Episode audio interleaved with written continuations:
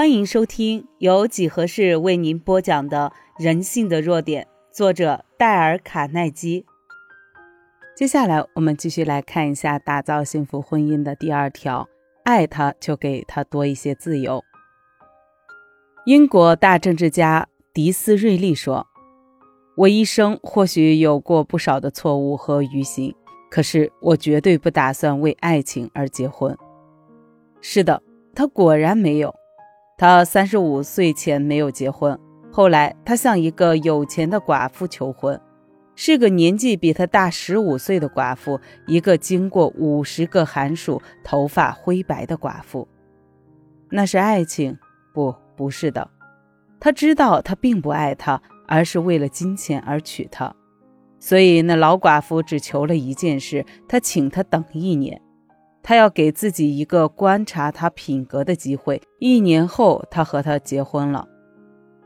这些话听来乏味、平淡无奇，几乎就像做一宗买卖，是不是？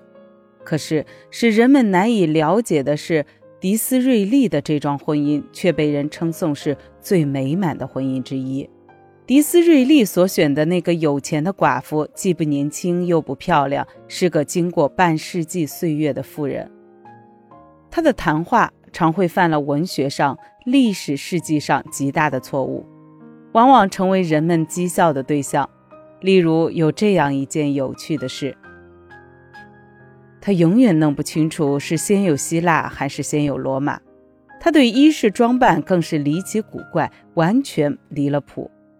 至于对屋子的陈设，也是一窍不通。可是他是个天才，他在对婚姻最重要的事情上。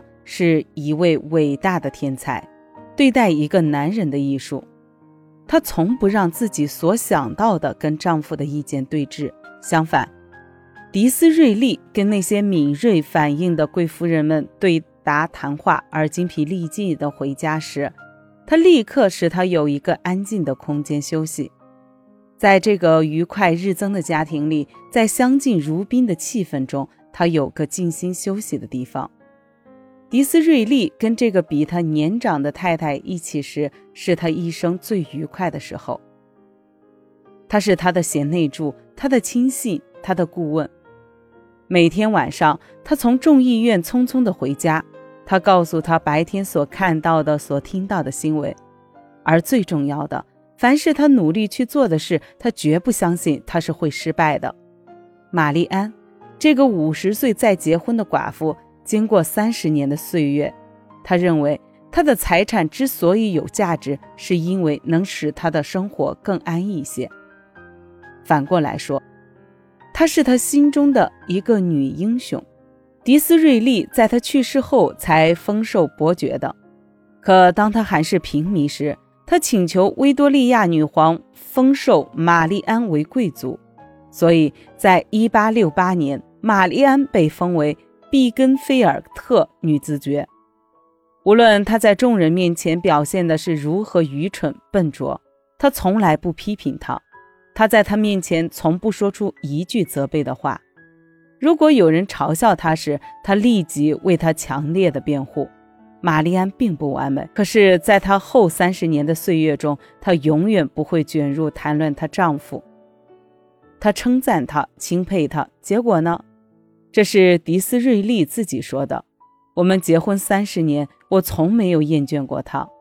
可是有些人会这样想：瑞利安不知道历史，他一定是愚蠢的。在迪斯瑞利这方面，他认为玛丽安是他一生中最重要的，那是他毫不隐晦的。结果呢？玛丽安常告诉他的朋友说：“感谢上帝的慈爱。”我的一生是一连串长久的快乐。他们俩之间有一句玩笑话。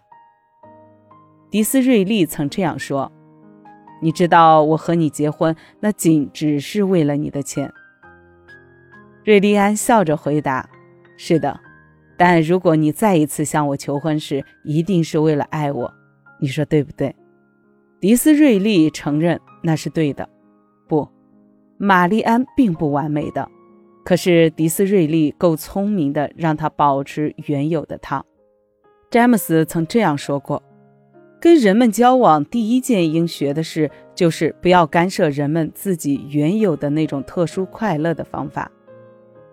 伍特在他所著的一部有关家庭方面的书上这样写道：“婚姻的成功，那不只是寻找一个适当的人，而是自己该如何做一个适当的人。所以，你要自己家庭有个美满快乐的生活。第二项规则是，别尝试改造你的伴侣。”本集已播讲完毕。右下角的点赞、评论、分享也是对几何最大的支持。欢迎你继续收听下一集内容。